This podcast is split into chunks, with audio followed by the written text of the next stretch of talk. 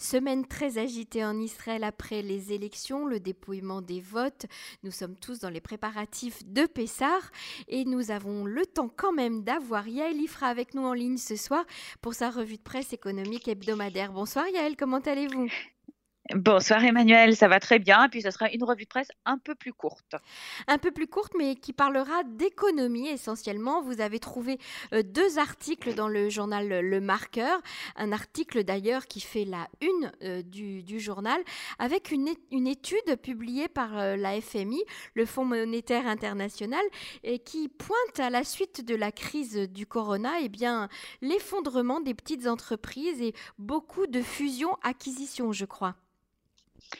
Exactement. Le Fonds monétaire international s'est penché au niveau euh, très très macro, puisque c'est au niveau donc du monde entier, sur les conséquences euh, économiques de la crise du corona, non pas pour les ménages ou euh, non pas pour les gouvernements, mais pour les entreprises. Et ces prévisions et ces résultats ne sont guère encourageants, comme on pouvait s'en douter évidemment, et on l'a déjà dit en Israël, quand on a vu que le salaire moyen du marché avait augmenté à la suite de la crise du corona et que l'on a découvert que c'était simplement parce que seuls les gens qui avaient, enfin la plus grande partie des gens qui avaient été licenciés et qui sont sortis du marché du travail sont des faibles salaires. De la même façon, les petites entreprises et les entreprises les plus fragiles sont celles évidemment qui ont les premières payé un prix très fort pour la crise du corona. Et en plus, il faut dire, Emmanuel, non pas au nom d'une, euh, je ne sais pas, d'une espèce de loi de la sélection naturelle qui d'ailleurs n'existe absolument pas, mais parce que ce sont les gouvernements qui ont obligé les entreprises à fermer. C'est là qu'il faut comprendre là où est le drame. Il ne s'agit pas du tout d'un assainissement naturel du marché. Euh, ceux qui sont les moins efficaces auraient fermé euh, et autres balivernes, hein, je le dis franchement, mais pas du tout. Il s'agit de, de confinements internationaux, locaux, globaux qui ont été appliqués, obligés euh, à toutes les entreprises. Tout le monde a dû fermer ses portes, donc évidemment les millions de chômeurs au niveau du monde, mais les entreprises qui ont les reins les moins solides, ce sont évidemment les petites entreprises, d'autant plus qu'elles ont moins de possibilités, par exemple, de renégocier leur loyer et que donc elles se sont retrouvées avec des charges énormes et aucun revenu. Et ce sont donc elles qui ont... Euh, qui ont fermé les portes le premier. Et donc partout dans le monde et aussi en Israël, on fera un petit, euh, on en parlera de façon plus euh, plus précise après. Euh, partout dans le monde, eh bien les grandes entreprises qui avaient de la trésorerie ou les grandes moyennes entreprises qui avaient de l'argent en ont profité pour racheter toutes les entreprises qui se trouvaient en difficulté. Et évidemment, on s'est retrouvé avec un phénomène de concentration qui va en augmentant. Et ça, ce n'est jamais une bonne nouvelle, Emmanuel. Mhm. D'ailleurs, on le voit également aux États-Unis, où la concentration croissante d'un très grand nombre de secteurs de l'économie a amené à une, à une hausse des prix continue, sans compter les monopoles nombreux dont nous sommes gratifiés un peu partout dans le monde et évidemment aussi en Israël. Et donc, ce qu'explique le Fonds monétaire international, c'est que ce phénomène d'augmentation du coût de la vie que l'on voit un peu partout dans le monde et encore plus évidemment en Israël euh, est une tendance qui va aller en s'accentuant. Ils expliquent en fait de façon très intéressante que si euh, dans le monde, de manière générale, sur les 20 plus grandes entreprises d'un secteur, généralement les quatre plus grandes représentent 56% du secteur. Ça veut dire que la moitié de chaque secteur est détenu par les quatre plus grandes entreprises et évidemment encore plus quand il s'agit de duopoles comme on en connaît beaucoup en Israël ou de monopoles, eh bien, il nous explique, ce Fonds monétaire international, que cette tendance va augmenter et que probablement les quatre leaders du marché détiendront demain, après-demain, dans les années à venir, des parts de marché supérieures à 60%. Alors évidemment, Qu'est-ce que ça fait cette baisse de la concurrence? Ça fait que les acteurs les plus puissants, évidemment, détiennent un plus grand pouvoir. Ils peuvent se permettre d'augmenter les prix sans que la concurrence puisse vraiment s'opposer. Et surtout, généralement, cela mène à une baisse de l'innovation parce que la concurrence est un moteur évidemment de l'innovation. Quand on veut faire concurrence à un autre produit, on peut proposer quelque chose de mieux pour la qualité, mais on peut aussi essayer d'investir pour le packaging, pour le confort. Enfin, vous voyez très bien comment mmh ça se passe dans les marchés leaders. Et ça, c'est quelque chose qu'on risque de ne plus voir du tout. En Israël, évidemment, si on veut parler d'Israël, qui est un, cas euh, particulier, certes, euh, Israël, selon les études internationales, Emmanuel, a bénéficié euh, dans, les, dix dernières années, enfin depuis 2013, où est entrée en vigueur la loi sur la concentration des marchés, qui a été passée à la suite hein, du mouvement social de 2011, de la révolte des tentes, de la révolte du cottage, de la commission Trachtenberg et de tous ces événements qui ont fait qu'Israël s'est enfin levé et a protesté contre le coût de la vie finalement, l'augmentation des prix a été assez modérée. On l'a rappelé plusieurs fois, même si ces prix restent plus élevés, évidemment, en moyenne que les prix à l'international, l'augmentation, la tendance elle-même, était plutôt modérée. Et sur l'année dernière, on voit que ce n'est plus le cas. Les prix ont recommencé à augmenter. Vous vous souvenez, on a fait un certain nombre d'émissions. Mmh on a parlé des supermarchés, on a parlé des produits blancs, de l'électroménager. Là, on voit les prix des logements qui sont en train d'exploser de façon catastrophique. Et donc, tout ça, évidemment, sur fond de modération salariale. C'est pas demain la veille que les salariés vont aller demander des augmentations à leurs emplois ils seront déjà bien contents d'être repris au travail. Et donc, effectivement, cette, tendance est extrêmement dangereuse. Donc, en Israël, en plus, nous dit euh, le journaliste euh, euh, Ido Baum du Marqueur, il nous explique que euh, les, salaires sont déjà pas très élevés et que généralement, quand on a ces phénomènes de concentration, eh bien, évidemment, les employeurs qui sont donc de plus en plus puissants ont tendance à ne pas augmenter les salaires. Donc, forcément, la masse salariale va en s'abaissant. Les gens ont moins d'argent pour faire des achats et cela mène à moins d'emplois. Donc, il nous explique qu'en plus de cet effet d'augmentation des prix, on risque d'avoir un effet de baisse des salaires. Alors, comment faire? Parce qu'évidemment, on peut agir, hein, et c'est là qu'il faut rappeler le rôle très important du gouvernement du régulateur qui est là pour euh, vérifier que la concentration sur un marché euh, ne soit pas trop euh, importante, exactement comme la loi américaine, la fameuse loi antitrust qui a été quand même passée hein, dans les années 10 aux États-Unis permet de le faire. En Israël, on n'a pas vraiment de loi antitrust et le problème qu'on a, c'est qu'on a une, une responsable de l'autorité de la concurrence dont j'ai parlé bien des fois, qui s'appelle Miral Alperin, qui va terminer d'ailleurs sa mandature l'année prochaine et qui a agi avec une très très très, très, très, très, grande prudence hein, durant toutes ces années, demandant toujours plus de preuves, menant très, très peu d'enquêtes. Or, le euh, Fonds monétaire international donne des recommandations pour éviter ces vagues de concentration et de, euh, et de euh, et de euh, comment dit ça euh, d'amenuisement de la concurrence euh, sur le marché et il nous explique qu'il faut absolument que les autorités de la concurrence dans tous les pays du monde partent en guerre contre ces vagues de fusion-acquisition qui se passent dans le monde entier. Il faut absolument mener des enquêtes de marché, montrer ce qui se passe à l'intérieur d'un marché. Vous savez qu'en Israël, il y a énormément de monopoles et de duopoles et qu'ils sont finalement assez peu exposés, que Miral Alperin, par exemple, a plusieurs fois refusé refusé de déclarer que des sociétés comme Chestovitch et Diplomat sont des monopoles alors qu'elles le sont, et que si l'État ne fait pas son boulot, évidemment, il ne s'agit pas d'attendre des grandes entreprises qu'elles s'autodisciplinent et qu'elles se disent tiens, tiens, il n'y a pas assez de concurrence, tiens, tiens, je ne vais pas acheter mon concurrent. Évidemment, ça ne va pas se passer.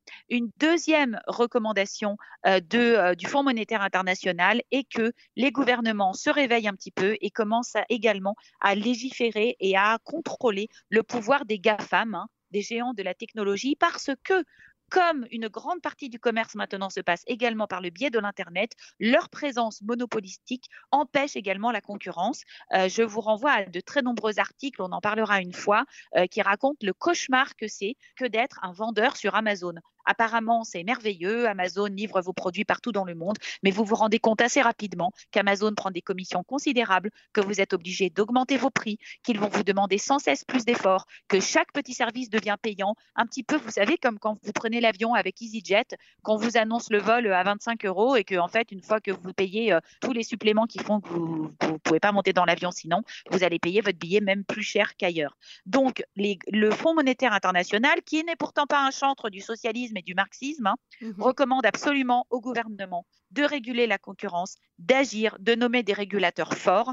Et Ido termine son article en nous disant un nouveau ou une nouvelle euh, responsable de l'autorité de la concurrence va être nommé par le ministre de l'économie. On a l'impression qu'en Israël, le ministre de l'économie ne fait pas grand-chose puisque le ministère des Finances est tout puissant. Eh bien, ça, ça peut être quelque chose d'extrêmement important que peut faire le prochain ministre de l'économie si un jour on a un gouvernement, Emmanuel. Je vais vous poser une question un petit peu crédule, euh, Yael, mais est-ce que ces recommandations de la FMI sont écoutées par les gouvernements? Eh bien, écoutez, euh, bien sûr, elles sont écoutées. Euh, d'abord, euh, dans l'Union, dans l'Union européenne, il y a de nombreuses lois et les autorités de la concurrence sont généralement assez actives. Et surtout, il y a un tournant historique qui est en train de se produire dans l'administration Biden, mais qui a été initié par l'administration Trump. Entendez-moi bien, puisque également, on est en train de revenir, de faire complètement marche arrière sur la politique qui a été menée dans les 20 dernières années par rapport justement à ces problèmes de concurrence, de monopole et évidemment sur fond de procès géants intentés à Facebook pour tenter de démanteler et très probablement Facebook sera à l'issue de ce procès qui durera probablement plusieurs années sera démantelé et une nouvelle responsable de l'autorité de la concurrence en quelque sorte une jeune femme d'ailleurs qui s'appelle Lee Khan euh, a été nommée par Joe Biden et croyez-moi ces thèses sont véritablement qu'il faut mettre à bas les monopoles, les démanteler, introduire de la concurrence et que l'État doit être beaucoup plus actif. Donc si même aux États-Unis on s'en est rendu compte, espérant qu'en Israël, où on est toujours un, on aime beaucoup les imiter, et pour le coup ça sera mieux mhm. d'imiter Israël que d'imiter Singapour, on espère que euh, l'État, que le nouveau euh, préposé à l'autorité de la concurrence agira. Euh, oui, c'est une, c'est une tendance mondiale, Emmanuel. C'est une tendance mondiale, on espère effectivement qu'Israël la suivra, donc c'est toujours un, un sujet à suivre attentivement. Justement, ça nous amène à notre second euh, thème de cette revue de presse, Yael, c'est si on se focalise un petit peu plus sur Israël, qu'est-ce qui va se passer euh, après ces dernières élections? Avec, euh, nous allons avoir un gouvernement provisoire, est-ce qu'il va y avoir un budget ou pas de budget, est-ce que les réformes qui doivent être faites vont pouvoir être faites? Eh bien, pour l'instant, non, rien ne va pouvoir être fait. Et effectivement, de nombreux commentateurs se sont penchés euh, sur le sujet euh, euh, d'une situation qui était censée être totalement provisoire et qui est en train de se transformer en situation quasi stable. Hein. Vous savez, en hébreu, il y a un proverbe qui dit il n'y a pas plus permanent que ce qui est temporaire. Alors on se rend compte qu'en fait, cela fait donc pratiquement deux ans qu'Israël est en gouvernement de transition, euh, alors avec une petite pause hein, de huit mois où nous avons eu ce fameux gouvernement euh, euh, Netanyahu-Gantz, enfin euh, voilà, qui n'a pas tellement fonctionné et qui n'était pas euh, en l'absence de budget, qui n'a pas pu de toute façon prendre de nombreuses décisions très importantes. Donc je rappelle, hein, enfin à toutes fins utiles, que le dernier budget qui a été voté dans l'État d'Israël a été en mars 2018, hein, voilà Mhm. Donc cela fait maintenant trois ans que le budget de continuité euh, ne permet absolument pas de pouvoir promouvoir une politique économique puisqu'on est basé sur un douzième du budget de l'année précédente, euh, enfin de l'année où il y a eu un budget pour la dernière fois, mhm. donc 2018, et que donc évidemment euh, tous les grands projets d'infrastructure, d'orientation de politique ou des grands projets de défense par exemple ne peuvent pas être menés. Cependant, euh, l'article aussi euh, assez intéressant euh, qui, énumère tous ces défis dans le magazine, dans le journal de marqueur d'aujourd'hui, nous fait savoir que malgré tout, il y a eu un aspect très positif qui est que eh les ministères et l'État ont été obligés de s'assainir et de devenir plus efficaces puisque bah, on leur a coupé les vivres d'une certaine façon et ils ont dû se débrouiller avec moins d'argent. On a eu une augmentation budgétaire par rapport à l'augmentation de la population, ça, ça a été permis. On a également voté ce qu'on appelle une les boîtes Corona, vous vous souvenez l'année dernière, Emmanuel, donc à peu près pour 50 milliards de shekels de budget supplémentaire qui ont été distribués entre les différents ministères. Et avec, ils ont dû se débrouiller. Et finalement, euh, ça nous a permis que, malgré le déficit qui s'est accumulé, que les agences de notation internationale viennent louer Israël pour sa politique de bonne gestion. Bien oui, parce qu'il n'y avait pas d'argent. Donc finalement, ça c'est pas mal, mais pour autant, on ne va pas pouvoir continuer très longtemps. Certains budgets ne sont simplement pas possibles légalement à passer. Ce sont tous les budgets dits de soutien où l'État verse de l'argent à une institution extérieure qui fait son travail. C'est-à-dire, par exemple, un hôpital euh, mhm. n'est pas budgété directement par l'État, mais est, budgété par des budgets dits de soutien, les yeshivot, etc. Or, ces budgets-là, selon la loi, quand on est en budget de continuité, on ne peut pas en exploiter plus de 70%. Donc là, ça fait quand même, ça commence à faire, ça s'accumule depuis plusieurs années et ça commence à être problématique de passer euh, sans cesse des petits bouts de budget supplémentaires. Donc ça, c'est un premier défi, l'absence de budget, que évidemment, il va falloir essayer. Euh, ben, on ne sait pas quand est-ce qu'il y aura un budget, parce que regardez, Emmanuel, on a trois mois pour monter un gouvernement. Si le gouvernement se monte, c'est au mois de juillet. Après, ce gouvernement-là a encore trois mois pour euh, passer un budget. Donc, a priori, ça devrait être possible. Mais sinon, si on va aux élections, eh bien, ça sera aussi à peu près au mois de septembre. Et à ce moment-là, on aura de nouveau encore trois mois, encore trois mois. Donc, ça sera toute l'année 2021 qui sera encore en budget de continuité. Bon, on s'est habitué à ça. On s'imagine que ça fonctionne à peu près. Mais attention, tous les projets à long terme sont impossibles. La deuxième chose, c'est le marché de l'emploi. Alors ça, on en a beaucoup parlé, Emmanuel, et on a déjà expliqué que ce marché de l'emploi ne va pas sortir si facilement que ça de la crise, puisque on n'a pas mis en place aucune, euh, aucun, aucune méthode, enfin aucun plan massif de formation euh, professionnelle, que la high-tech a tiré tout le pays vers le haut pendant toute la crise du corona a fait en sorte que les exportations ont été extrêmement élevées, que euh, ça a maintenu en fait le PIB. Mais derrière, il y a des centaines de milliers de chômeurs qui, eux, ne gagnent pas 50 000 shekels par mois et qui vont avoir beaucoup de mal à retrouver du travail. Et on l'a déjà dit, cette formation professionnelle, ces plans pour faire revenir les salariés à l'emploi mhm. sont un énorme défi. Et s'il n'y a pas de gouvernement et qu'il n'y a pas de ministère qui fonctionne, eh bien, on ne peut pas les mettre en place. Donc, une fois de plus, deuxième problème. Et puis, euh, euh, un, un, problème qui est un petit peu, euh, qui est un petit peu euh, plus particulier, c'est évidemment euh, le fait que un argument que j'ai trouvé très intéressant, le journaliste nous explique qu'Israël a finalement manqué la crise d'une certaine façon.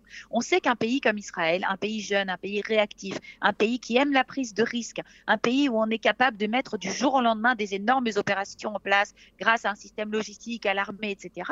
C'est un pays qui a toujours, il faut qu'on le force. Vous savez, les Israéliens, s'ils ne sont pas au pied du mur, ils ne font pas les choses et ils comptent en quelque sorte sur ce pied du mur pour faire les choses. Mhm. Or, que s'est-il passé?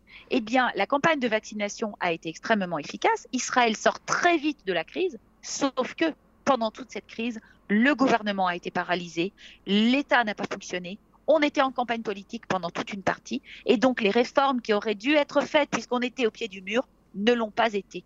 Et là, c'est pour ça qu'on ne pourra pas, selon un certain nombre d'observateurs, comparer le redressement très rapide qu'a connu Israël euh, dans les années 80 et aussi après la crise des dot-com en 2008, quand Benjamin Netanyahu était d'ailleurs ministre des Finances et qu'il a fait des réformes très importantes. Il dit que malheureusement, on ne peut pas compter dessus parce que tout simplement, on n'a pas pu faire ces réformes. On a, vous savez qu'avec le budget, on avait parlé de cette fameuse loi Rock Derim, la fameuse loi dans laquelle on met toutes les réformes qu'on n'arrive pas à faire passer. Eh bien, il n'y en a pas eu. Et donc, il nous dit, oui, on va retourner vite, oui, le pays va retrouver la croissance, oui, les gens vont retourner au travail, mais malheureusement, on n'en aura pas profité pour réformer. Et là, en Israël, ça fait trop longtemps qu'on n'a pas réformé, ça fait trop longtemps qu'on vit sur des acquis, et la croissance risque de se ralentir au fur et à mesure. Et une fois de plus, j'en profite pour pointer, les défis de l'éducation, hein, qui en Israël sont mhm. extrêmement importants, parce que lui ne parle pas de l'éducation, mais c'est une année perdue également pour le système éducatif, avec des grosses pertes. On ne sait pas ce qui va se passer pour rattraper le, le niveau scolaire. Donc, ce qu'il faut, Emmanuel, c'est que eh bien, il faut qu'on ait un gouvernement. C'est tout ce qu'il y a à dire parce qu'autrement, on n'envisage pas très bien comment cette situation pourrait perdurer beaucoup plus longtemps. Et, le journaliste souligne tout enfin que euh, le, classement international d'Israël risque quand même d'être dégradé au bout d'un certain temps. Pas une question de dette, hein, euh, pas une question non plus de croissance, mais une question d'instabilité politique qui commence un petit peu à se voir. Ça veut dire que le président Rivlin a eu raison de taper euh, du poing sur la table en disant il faut former euh, un gouvernement, il n'y aura pas de cinquième élection. Évidemment qu'il a eu raison, mais euh, c'est pas du tout pour ça que ça va se passer comme ça. Pour l'instant, étant donné l'équilibre des mandats et le casse-tête politique qui est devenu le pays, l'atomisation des partis, euh, je ne sais pas très bien euh, comment on va réussir à faire. Même si un gouvernement est monté, il y a euh, de très fortes chances pour qu'il ne tienne pas très longtemps et que ce soit de nouveau ce qu'on a connu, là, un gouvernement avec des hauts et des bas pendant quelques mois. Mais évidemment, il faut absolument espérer qu'un miracle se produira ou que des personnes de bonne volonté réussiront à s'entendre, que les gens verront la raison et verront surtout l'intérêt suprême des citoyens. Une fois de plus, je rappelle, hein, la Knesset d'Israël, c'est 120 députés qui gagnent 45 000 shekels par mois chacun pour servir les citoyens qui les ont élus. Ça vaut le coup de le rappeler de temps en temps. Merci beaucoup Yael Ifra pour cette revue de presse économique. On vous souhaite Rag Saméar, Pessar Kacher et Saméar. À très bientôt sur les ondes de Cannes. On vous retrouvera tout de suite après euh, Moed Pessar euh, sur les ondes avec nous. Merci beaucoup. Rag Saméar Emmanuel. À bientôt.